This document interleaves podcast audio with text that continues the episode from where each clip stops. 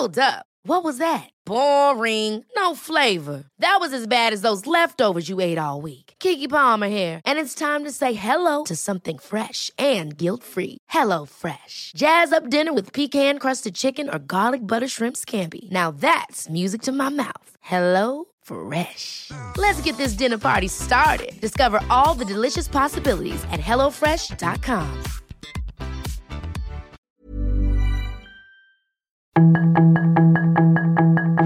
Tarde a tarde, lo que necesitas saber de forma ligera con un tono accesible. Solórzano, el referente informativo.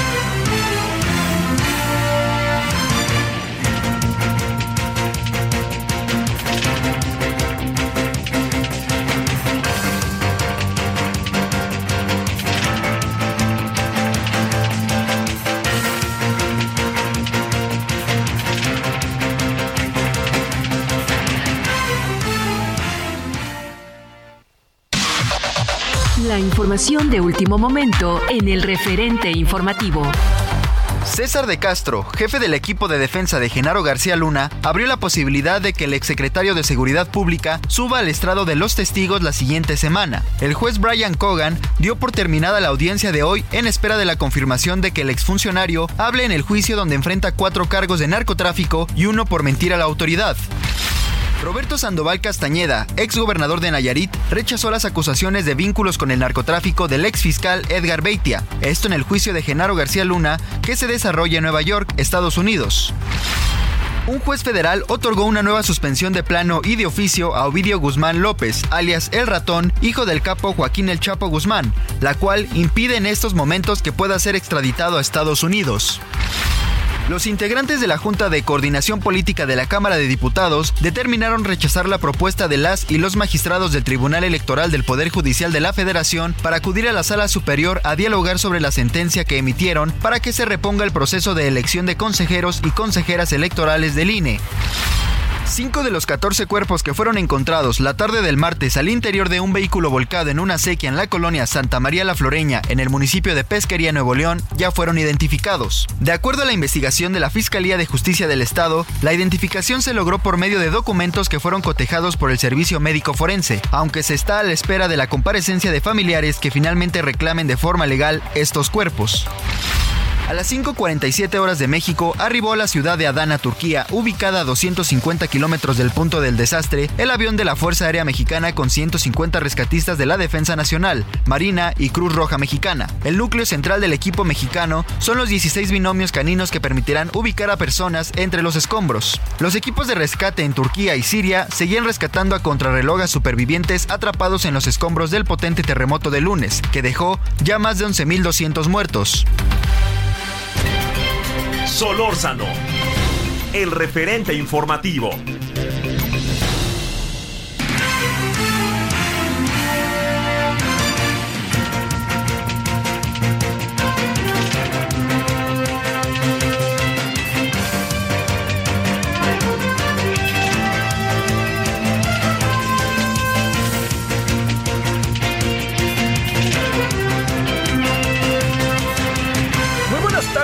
Buenas tardes, buenas tardes. Aquí andamos como todos los días agradeciéndole su presencia.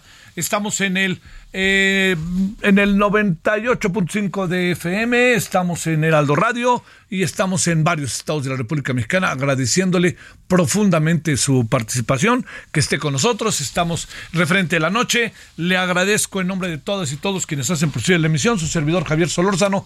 Muchos saludos a todos los estados de la República Mexicana que nos hacen el favor de escucharnos y también muchos saludos a quienes siguen a través de las redes. Muchas, muchas gracias. Bueno, este, gracias. El, el- eh, hay hay eh, diversos asuntos. Eh, uno que parece que es un hecho, que es que la selección mexicana de fútbol ya tiene un entrenador. Eso va a ser motivo de inevitable este, controversia.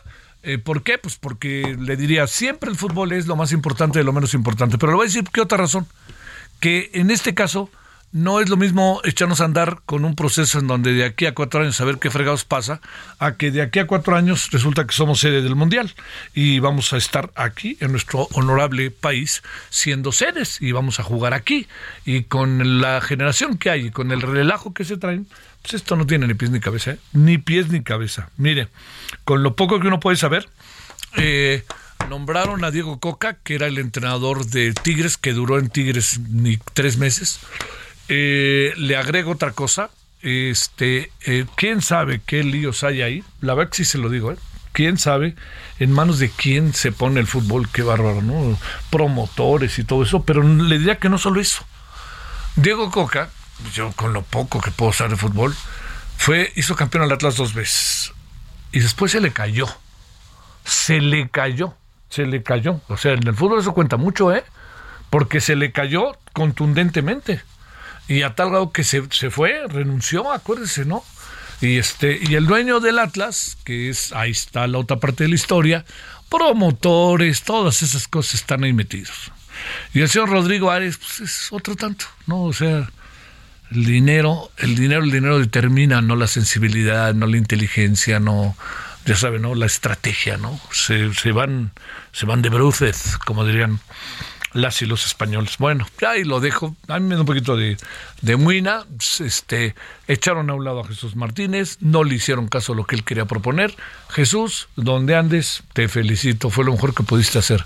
Que ellos se vuelvan locos con su con sus asuntos y es una pena, ¿no? Es una pena. La gente se va a dar cuenta, ¿eh? La gente que futbolera se va, se a dar cuenta porque esto requiere resultados, organización, orden, todas esas cosas y, y pues nomás no. Bueno, punto y seguido. A ver, eh, miren, hay varios asuntos que están moviéndose con mucha fuerza.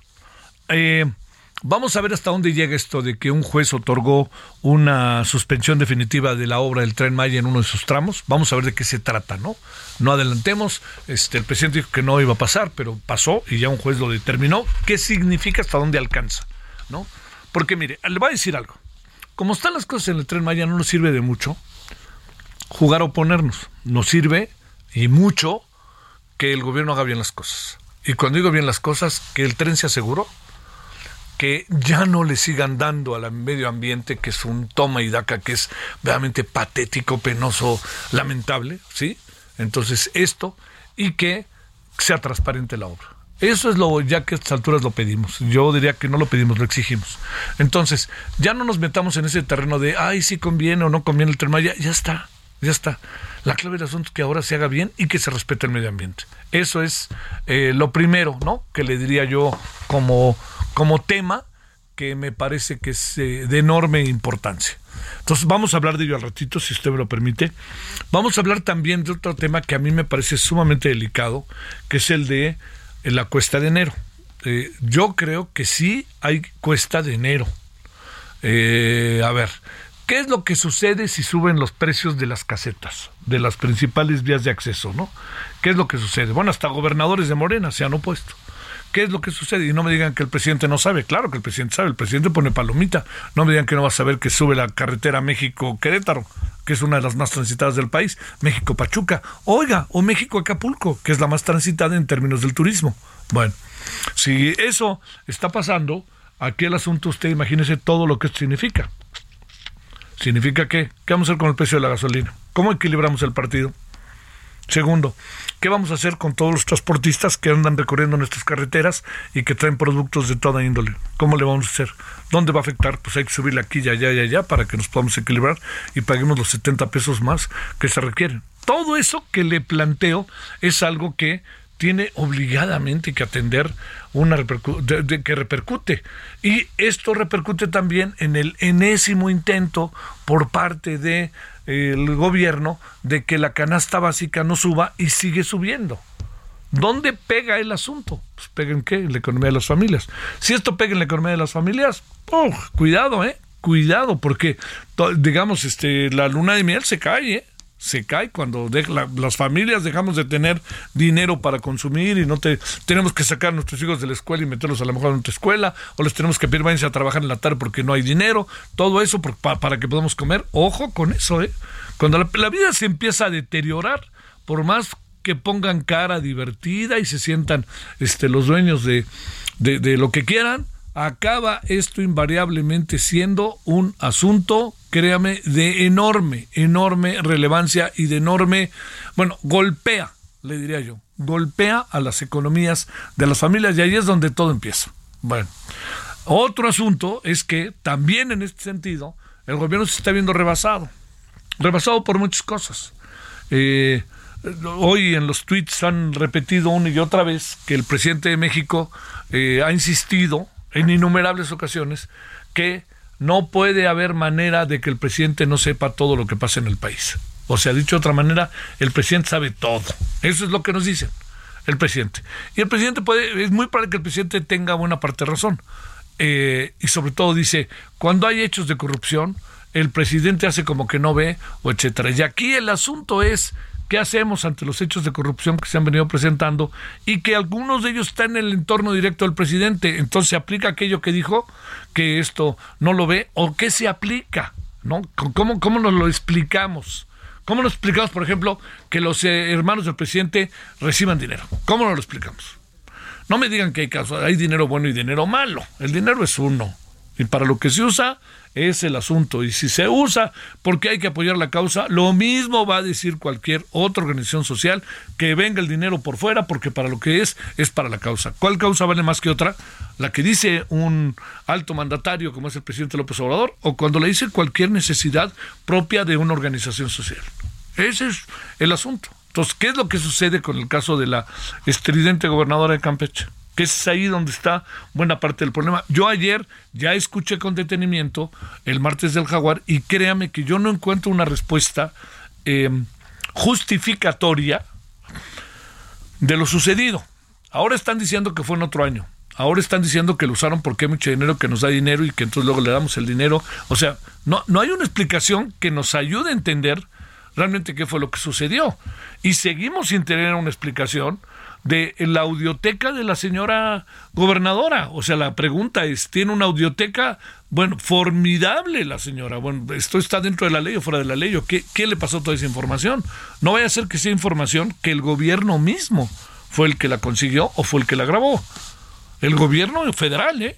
a través de sus organismos de inteligencia. Entonces, hay, hay, créame, toda una situación que a mí me parece que tiene la imperiosa necesidad de verse, porque el discurso del presidente mismo no va a haber cuesta de enero y de repente se nos viene encima esto, no va a haber aumento de precios y se nos viene encima esto, no va a haber aumento de gasolina y se viene la gasolina para arriba, vamos a crecer al tanto por ciento y no se puede crecer al tanto por ciento reconociendo que se, cruzó el COVID. Entonces, yo le diría, ¿eh? no, no, no es cualquier cosa, la verdad, no es cualquier cosa y no podemos dejar que esto eh, camine como si no estuviera pasando nada, ¿no? Sí pasa y yo le diría, lo que puede ser delicado para el propio gobierno es que muchas de las variables que le estoy contando puedan, que esto es lo que a mí me parece delicado, puedan estas variables, ¿sí? repercutir en la cotidianidad de la sociedad y que la sociedad, que esta es la otra, reaccione. No, no, créame, el camino no está tan, tan, tan hecho este, por más que el presidente diga que, él tiene el control y que las cosas ya son diferentes. Hoy dijo algo que pareció soberbio, pero que tenía razón. Tenía razón. A mí no me gustó como lo dijo, pero tenía razón. Gracias a mí, la señora Piña está donde está. Norma Piña, la presidenta de la Corte. ¿Y sabe qué? Tiene razón. ¿Por qué? Porque él quería poner a otra y no lo dejaron poner a otra y entonces en otro tiempo se ponía quien quería, pues bueno, él se entendió con quien era presidente de la Corte anteriormente, que se llama Arturo Saldívar. Este es, pero tiene razón, el hecho de que haya habido un juego más libre, pues es lo que permitió que Norma Piña fuera la, la, este, la, la, presidenta de la Corte, por más que el presidente hizo todo lo que estaba a su alcance para presionar y para que fuera otra la persona que es eh, un asunto que no ha acabado, ¿eh? que es el de la tesis de la señora Yasmín Esquivel, ¿no? Entonces, ahí estamos con esta con este caudal de cosas, ¿no? Que cotidianamente se nos vienen encima. Eh, hay otra también, hay otra variable que hay, la, la pongo nada más sobre la mesa, pero por favor, para que no lo olvidemos, ¿qué es esto? Oiga, todo indica que al momento, al momento, imagínense lo que esto significa, ¿eh? ¿Sabe cuántas personas oficialmente murieron en el temblor de 1985? 8 mil, oficialmente, 8.800 por ahí. Hay gente que habla de 60 mil, ¿eh? Así, que no fueron contados, ¿no? Perdóneme que lo diga como tan bruscamente. Eh, pero ¿sabe cuántas personas van contadas, muertas, a menos de una semana del devastador temblor en la este en, en el sur de Turquía y en la, su frontera con Siria y Siria van ni más ni menos que 11 mil. Imagínense lo que se ve, venir en este drama tan brutal en donde de repente el mundo ya no voltea. Ya la vida sigue y estamos más bien con el eh, globo chino y estamos más bien con que el informe de Biden y estamos más bien con Zelensky que dice que Ucrania empieza a sentir lo rudo porque está avanzando Rusia y ahí traemos una tragedia humana, humana 11 mil personas fallecidas se informa al momento, lo que nos espera, ¿no? Bueno, todo esto así en tropel, perdóname, yo quisiera contarle algunas cosas.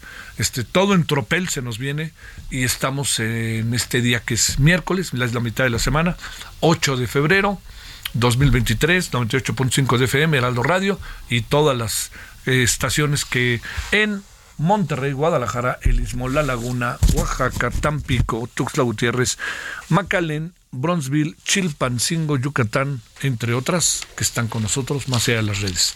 Les saludo con mucho gusto en nombre de todas y todos. Vámonos. Solórzano, el referente informativo.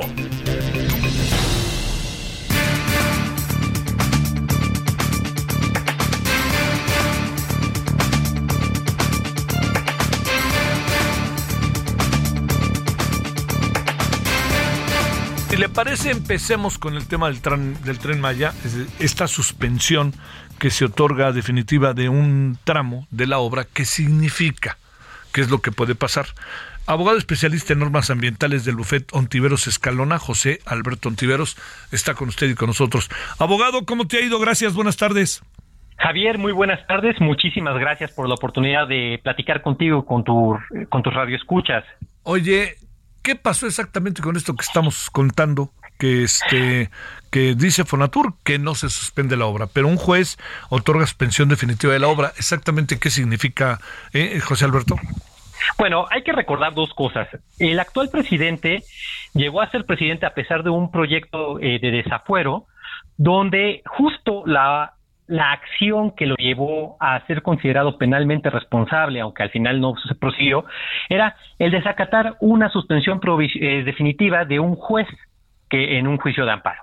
Entonces, por eso es que Fonatur dice, no se suspende, claro, pues si el jefe llegó a ser presidente desacatando órdenes judiciales, no es de sorprender que en este proyecto político de él eh, pretenda desacatar esta, esta suspensión definitiva. Pero vamos a también ser muy claros a pesar del nombre contundente que se le da en materia jurídica a esta decisión judicial, en realidad la suspensión no es tan definitiva. ¿Por qué? Porque esto lo dio el juzgado primero de distrito en el decimocuarto circuito, que es el de Yucatán, eh, como respuesta a un juicio de amparo.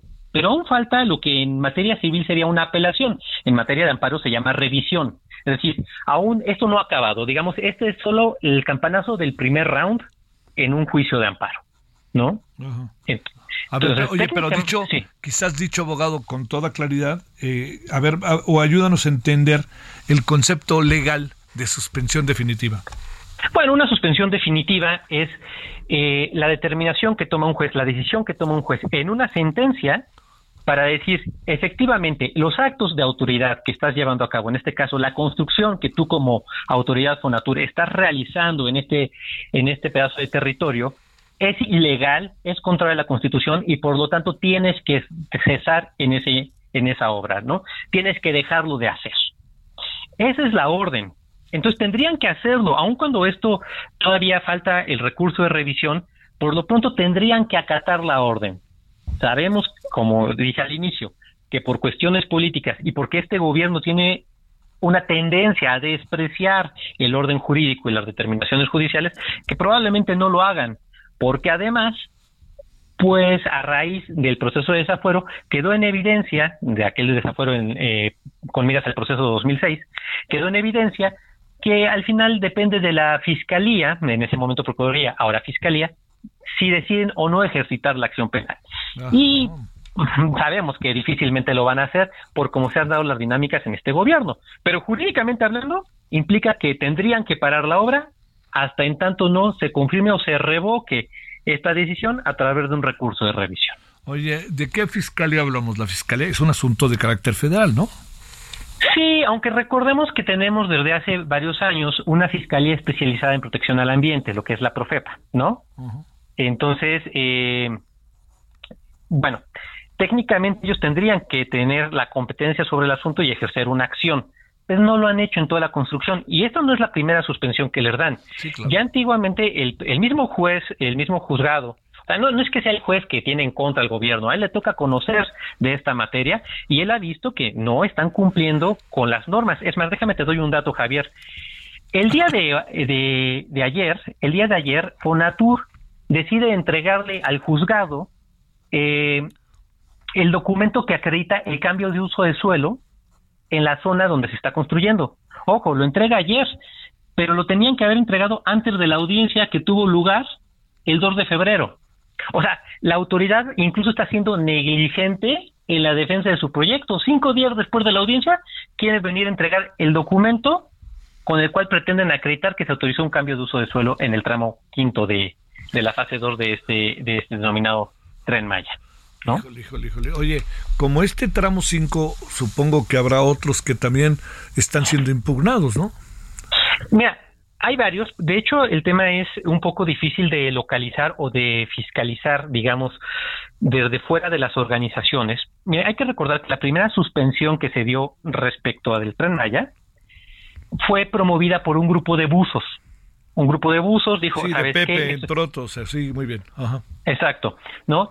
Y esta en particular eh, fue promovida, eh, o al menos la difusión le está dando un, colectivo que se hace llamar Salvemos, eh, Salvemos la Selva o Salvemos el tren, Salvemos el tren.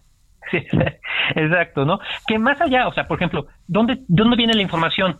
Pues viene en, en una cuenta de Twitter, pero como personalidad jurídica aparentemente no están constituidos, entonces es difícil rastrear ¿no? El conjunto de amparos que hay, pero no es uno solo y no es una sola persona, o sea, hay muchas personas, colectivos indígenas, ambientalistas, de turismo que están atacando el tema del tren Maya como obra porque en toda su planeación y ejecución ha habido un desprecio absoluto, no digamos por la legalidad, sino por el medio ambiente en la península de Yucatán. Oye, oye, oye, oye, oye, ¿en qué supones que va a acabar esto? ¿En que la fiscalía va a decir, la profepa va a decir, claro que pueden, síganle construyendo y dejen de joder?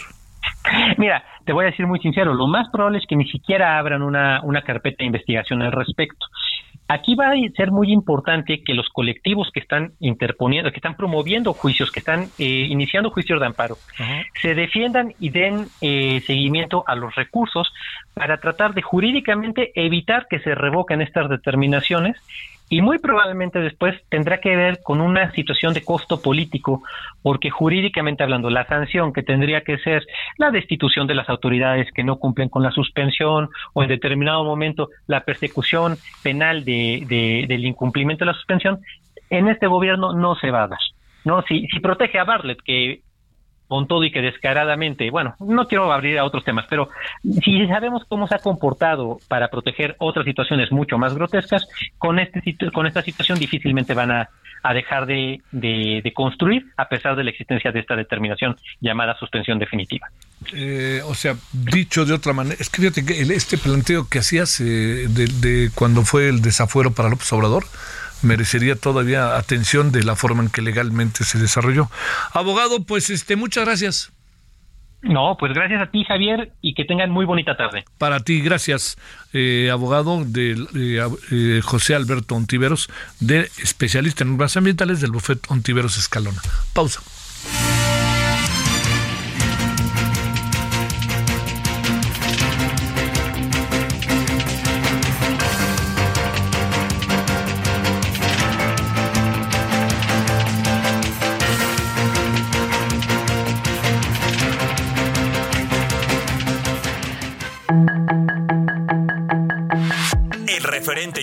Regresa luego de una pausa.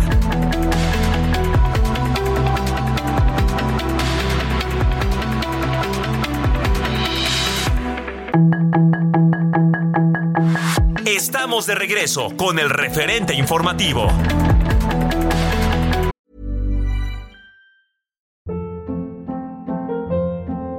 Hold up. What was that? Boring. No flavor. That was as bad as those leftovers you ate all week. Kiki Palmer here, and it's time to say hello to something fresh and guilt-free. Hello Fresh. Jazz up dinner with pecan-crusted chicken or garlic butter shrimp scampi. Now that's music to my mouth. Hello Fresh. Let's get this dinner party started. Discover all the delicious possibilities at hellofresh.com.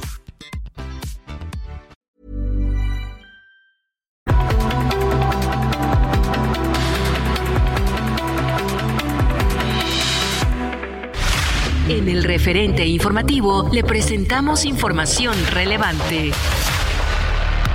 Ovidio Guzmán obtuvo una nueva suspensión para evitar su extradición a Estados Unidos. Santiago Krill comparecerá ante la Junta de Coordinación Política. El PAN descarta su destitución. Encontraron 14 cuerpos en una camioneta sumergida en un arroyo en Nuevo León. Hasta el momento, no se han encontrado mexicanos muertos por los sismos en Turquía. La próxima semana iniciará el proceso de elección de los cuatro consejeros del Instituto Nacional Electoral. Se registró un microsismo de 1.2 en la alcaldía Álvaro Obregón. Gobierno de Coahuila y 24 municipios impugnan Plan B de López Obrador. Cayeron nueve presuntos secuestradores en Hidalgo. México quedó como el segundo socio comercial de Estados Unidos. Transparencia y confianza son los ejes de la Estrategia de Seguridad Federal, un trabajo que comienza desde el interior de las dependencias. Hoy cómo hemos estirado el gasto y nos alcanza y tenemos economías y eso nos ayuda también a que nosotros seamos confiables. Yo les puedo decir en que usted sí puede confiar en mí los que nos están viendo también pueden confiar. Este miércoles en exclusiva por Heraldo Media Group, más del perfil de Rosa Isela Rodríguez, secretaria de Seguridad y Protección Ciudadana. 21 horas en referente de la noche, Heraldo Televisión. Esa negrita que va caminando, esa negrita tiene su tumbao. Y cuando la gente la va mirando, ella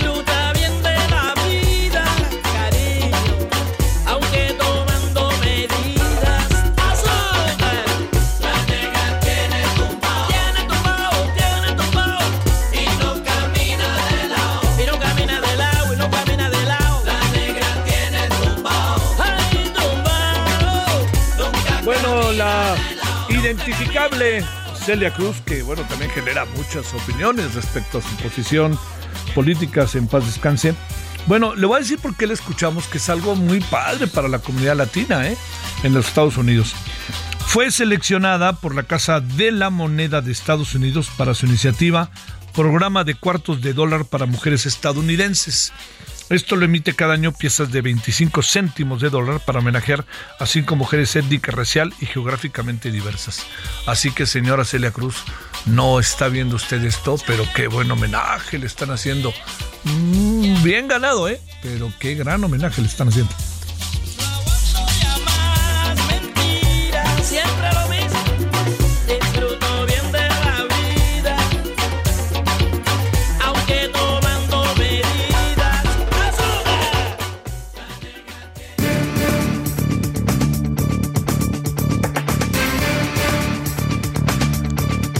Bueno, vámonos eh, con más en esta tarde de día miércoles, mitad de semana, 8 de febrero del 2023. Gilberto Conde es internacionalista del Colegio de México. Gilberto, te agradezco tu participación. ¿Cómo has estado? Hola Javier, bien, gracias. Un gusto estar en tu programa y con la audiencia. Gracias. Oye, decía yo al inicio que este, a sabiendas de que hay una gran cantidad de asuntos que podría llamar la atención del mundo, ¿no? Desde el informe de Joe Biden, y si quieres nos detenemos también por ahí con el globo en este en Carolina, la chino, y podríamos eh, decir las declaraciones un poquito alarmantes de presidente de Ucrania, pero oye, me da la impresión de que estamos empezando a dejar de voltear a ver lo que está pasando en eh, Turquía y en Siria, ¿no? A ver, ¿cómo ves las cosas con este devastador temblor? Híjole, pobre gente, realmente. Sí. De ambos lados de la frontera, por supuesto, ¿verdad? Eh, de un- del lado sur, del lado sirio, porque tienen 11 años en guerra y está devastado todo el país.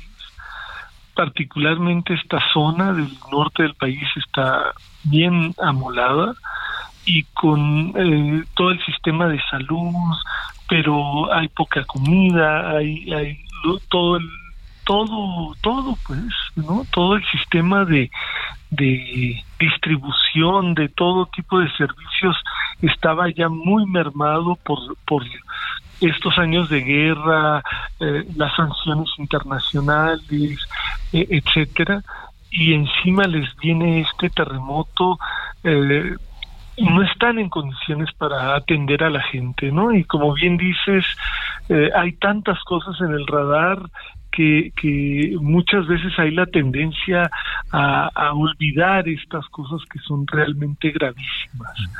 Y del lado norte, del lado eh, turco, pues también la situación es muy complicada, quizá por otras razones, porque es un país bastante eh, poderoso económicamente, pero parece que no no había un plan de contingencia para una situación como esta y, y además la región en la que ocurre lo más fuerte porque esto se sintió en toda la zona, en toda Turquía y en toda Siria. Pero donde más fuerte pegó es en la zona kurda de los dos lados, aunque no únicamente, ¿verdad? Y este y, y los la zona kurda de del lado turco está pues sí dejada un poco dejada de lado no además de que no había un sistema un, un- como una previsión para una catástrofe de cualquier índole verdad este que podía ser un terremoto o cualquier otra cosa en- eh, difícil de prever. Y este y la gente está pues pues desesperada no este Oye, ¿el mundo está volteando a ver lo que pasa? O es que fíjate, hoy, hoy pensaba, este, si nos cuentan que van 11.200 personas muertas, si no llevamos de una semana del sismo, este, lo que quiere decir es que es lo que se está viendo. Vete a saber lo que al rato aparezca que no hemos visto, ¿no? Sí, yo creo que estas cifras son eh, el inicio, la punta del iceberg. Este, sí, porque pues eh, son edificios y edificios y edificios y debajo de cada edificio hay por lo menos 40 personas y estamos hablando de 3000 edificios y este y la ayuda apenas está llegando, ¿no? Entonces, este eh, pues a cuántos van a lograr salvar no sabemos, ¿no? Yo creo que la, la mortandad va a ser altísima. ¿Qué pasa políticamente, eh, tanto en Siria como en Turquía, en función de la frontera, frontera sur y la parte también de Siria que vive muy como en una especie de estado de guerra, ¿no? Sí, bueno, hay varias dimensiones en esto, ¿no? Por un lado, este, la bilateral, ¿no? Entre Turquía y Siria y, y- y cada uno de los países. Este, digamos, eh, Siria está en, está en guerra, como sabemos, como ya dijimos. Eh, hay, eh, digamos, la, los- las fuerzas rebeldes están, hay, hay por lo menos dos tipos de fuerzas rebeldes que están en dos partes distintas. Ambas partes fueron muy afectadas por el terremoto, pero una de las partes es la que eh, es, eh, digamos, está apoyada por Turquía. Sí. Y este es esto de Idlib, ¿no? Y que, que se ve en, muchas de las de las imágenes que estamos viendo en internet y en y en los medios. Pero bueno digamos esta zona es muy muy extraña porque el gobierno sirio pues no entra ahí. El gobierno turco sí pero no es de Turquía. Entonces quién sabe qué va a hacer Turquía en cuanto a apoyar a esa zona, ¿no? Eh, por supuesto que va a permitir que llegue ayuda, ¿no? Sí. Este, la otra zona de Turquía donde hay rebeldes está en una situación también muy extraña porque son eh, Turquía los considera sus enemigos porque son kurdos y porque están haciendo las cosas diferentes, es lo que se conoce como el Rojava también, no sé, eh, supongo que la audiencia una parte habrá oído de esto. Y en esta región, pues también es complicado porque el gobierno sirio pues podrá ayudar, pero tal vez tampoco tiene mucho incentivo para hacerlo y Turquía más bien podría hasta bloquear el acceso de ayuda. Entonces es, eh, digamos que de los, en los dos, en estas dos regiones es complicado. Ahora, Siria acaba de pedir ayuda económica a la Unión Europea, la cual aceptó enviar tres y medio millones de euros eh, para apoyar en esto de, de lo del terremoto. Qué bueno que lo pidió y qué bueno que, que Europa accedió a, a dar A este apoyo. Sí, eh, todavía no lo entrega, pero en eso andan, supongo, ¿no? Este, no es muchísimo dinero, tres y medio millones de dólares, ¿No? pero, pero bueno, es algo. Sí. Y, y Rusia, que es aliado de Siria, está apoyando, ¿no? Y en cuanto a Turquía, este también la situación es compleja. Digamos que Turquía está teniendo muchos apoyos porque tiene, digamos, está es parte de la OTAN, está muy ligada a Estados Unidos y a, la Unión Europea, todo esto. Entonces está recibiendo apoyos, pero quién sabe qué tan a tiempo lleguen, ¿no? Eh, eh, hay una situación complicada en Turquía porque va a haber elecciones el año próximo. Entonces, eh, pues hay mucha gente que está señalando lo que está haciendo mal el gobierno actual y el gobierno actual diciendo que no ha hecho nada mal y que todo esto es campaña electoral. Híjole, oye, este se vuelve todo un galimatías en medio de son zonas pobres, ¿no? Sí, sí, súper pobres. Lo más afectados son zonas muy pobres. Este, pero y además se complica por es, por esto que decía antes, ¿no? De que muchas de estas regiones son regiones kurdas que el gobierno turco las ve incluso dentro de Tur la región kurda de Turquía, el gobierno ve a esa población como enemiga. Entonces, este, pues eh, existe la preocupación de que la ayuda llegue menos y, y sí, menos a esas zonas, a las zonas kurdas, que a las zonas no kurdas, ¿verdad? De la misma Turquía. Entonces sí. Oye, te- es, es, es eh, para decirlo, Gilberto, por más obvio que sea, es un galimatías que no se va a resolver y que la verdad no quisiera ser agorero del desastre, pero presumo que el mundo va a dejar de voltear, pues que será en dos semanas, ¿no? Sí, ese también es, es un grave problema. ¿no? Estas cosas eh, son como mudas Sí. y, y ni qué pasan, ¿no? Entonces, en el momento sí están los- está toda la atención y el niño que rescataron y la familia que rescataron y, y qué bueno, ¿no? Porque eso ayuda también Claro. a mantener la atención. Sí. Pero, como dices, ¿no? Dentro de dos semanas que pues ya va a estar en la segunda plana o, y, y poco después ya ni ahí, ¿verdad? ¿Puede incubar un movimiento sociopolítico? ¿Es una zona que puede ser fértil para ello?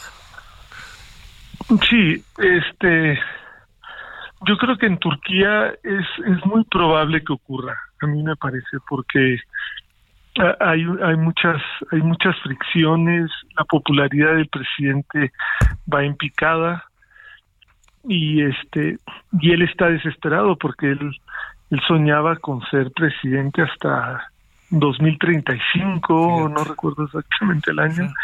Entonces él él está como con esta sí, esta intención muy fuerte de, de reelegirse, ya fue dos veces primer ministro y cuando ya no podía ser primer ministro y que se hizo elegir presidente, cambió el sistema de parlamentario a presidencialista para seguir siendo el que el que controlaba los los hilos.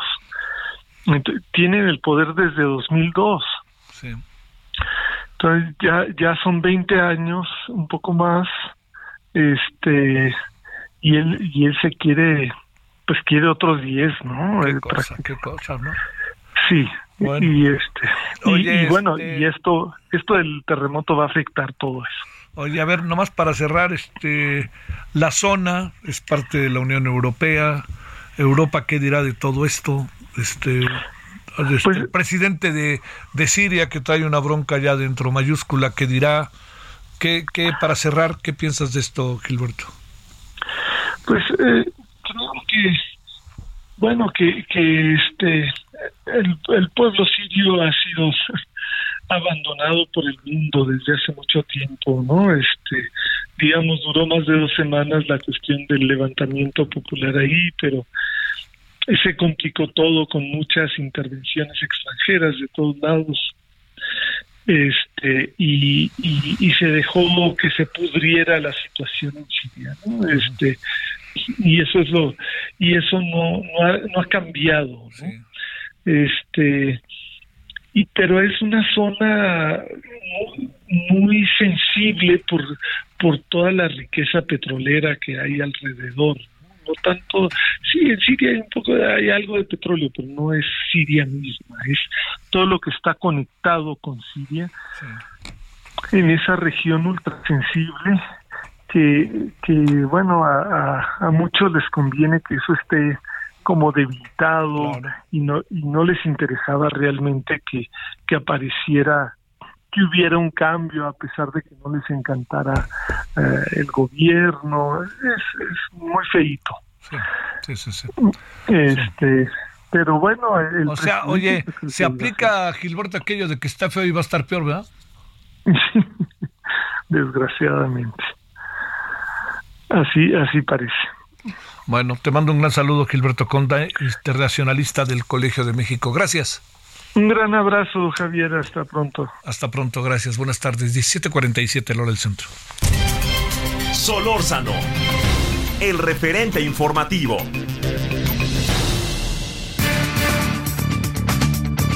¿Usted cree, usted, usted cree que hay cuesta de enero, no hay cuesta de enero? Ya ve que nos dijeron que no iba a haber. ¿Usted qué cree? Bueno, eh, no nos metamos en muchos detalles para que quien se mete en los detalles sea José Manuel Martínez con información precisa. Periodista especialista en economía y negocios. Querido José Manuel Manolo, ¿cómo has estado? ¿Qué tal, Javier? Siempre es un gusto saludarte y estar con tu auditorio. Eh, dice, sube la canasta básica, casetas suben 782, no habrá cuesta de enero, se pelean por huevos en algunos estados de la República porque hay escasez y porque subieron de precio. ¿Hay cuesta de enero, no hay cuesta de enero ante qué estamos, eh? Bueno, Javier, la verdad es que la cuesta de enero la hemos visto, yo diría, desde 2021 y no ha dejado, eh, pues no ha dado tregua a, a- a- a los ingresos de los consumidores porque desde, eh, desde que la pandemia comenzó a afectar las cadenas de suministro de productos, de diversos productos que van desde alimentarios hasta mercancías, pues evidentemente hemos visto un incremento de precios sin precedentes, los más altos en México de los últimos 22 años. Y entonces, pues es evidente que teniendo una inflación de alrededor de 8%, pues vemos una diferencia muy amplia de años anteriores en cómo recibimos las primeras semanas del año, aunado a que se dan los tradicionales incrementos en derechos de servicios gubernamentales y en otros productos que evidentemente afectan a, a cada uno de los mexicanos. Así que si consideramos la inflación que tenemos en la primera quincena de enero, eh, que es volvió a repuntar con respecto a diciembre, pues es evidente que hay una, eh, como, como dicen, una cuesta de enero que no se ve que vaya a terminar eh, muy pronto porque pues los principales indicadores, la inflación subyacente, que elimina los precios más volátiles, pues sigue superior al 8% y entonces esto hace ver que en los próximos meses, en las próximas semanas todavía continuaremos con precios elevados. A ver, eh, Manolo, este, José Manuel, eh, déjame decirte, eh,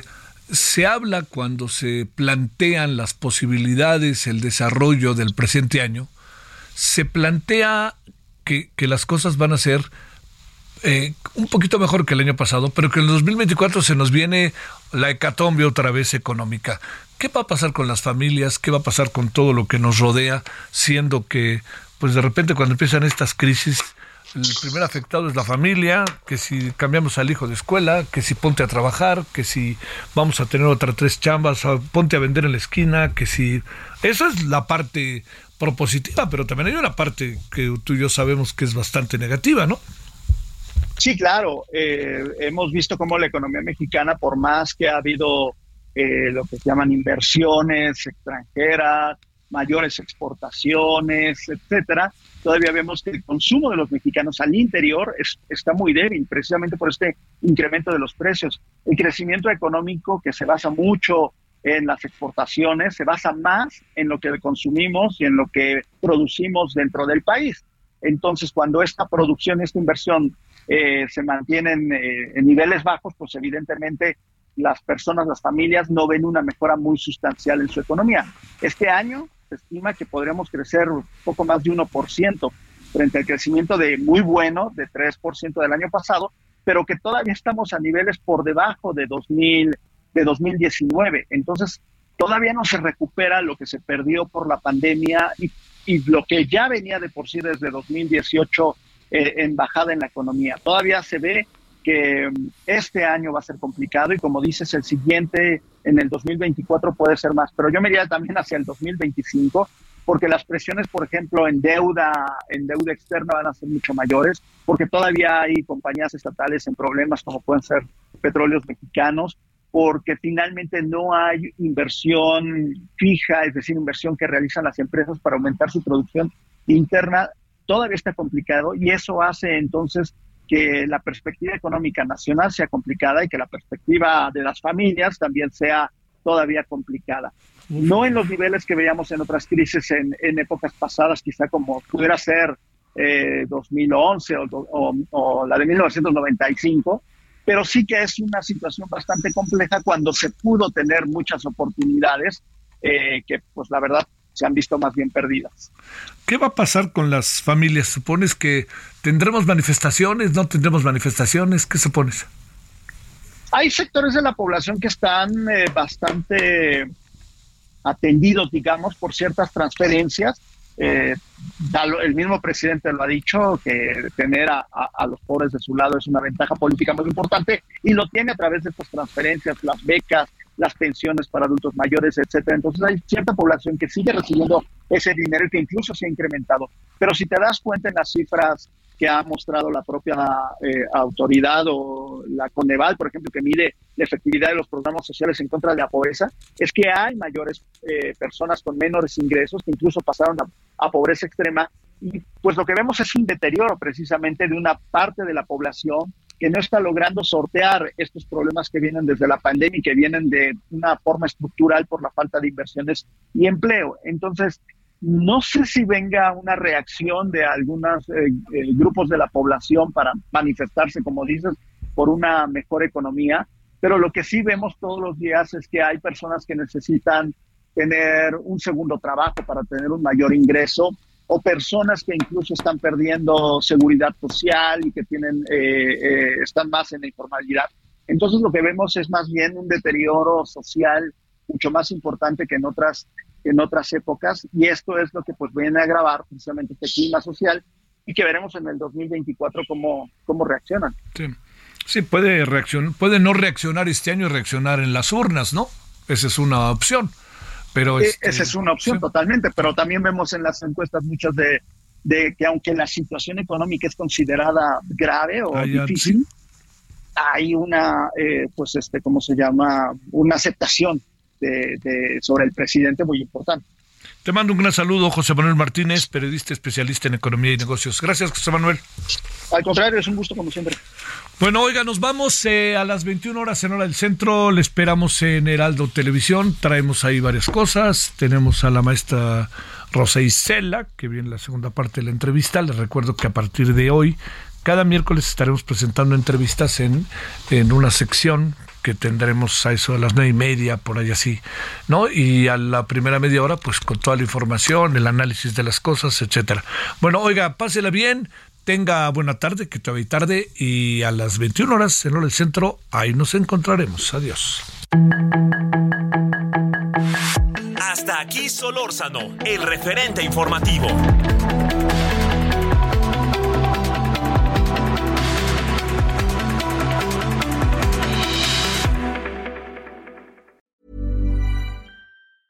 Hi, I'm Daniel, founder of Pretty Litter. Did you know cats tend to hide symptoms of sickness and pain? I learned this the hard way after losing my cat, Gingy. So I created Pretty Litter, a health monitoring litter that helps detect early signs of illness by changing colors, saving you money and potentially your cat's life. Pretty Litter is veterinarian developed, and it's the easiest way to keep tabs on your fur baby's health right at home. Go to prettylitter.com and use code ACAST for 20% off your first order and a free cat toy. Terms and conditions apply. See site for details.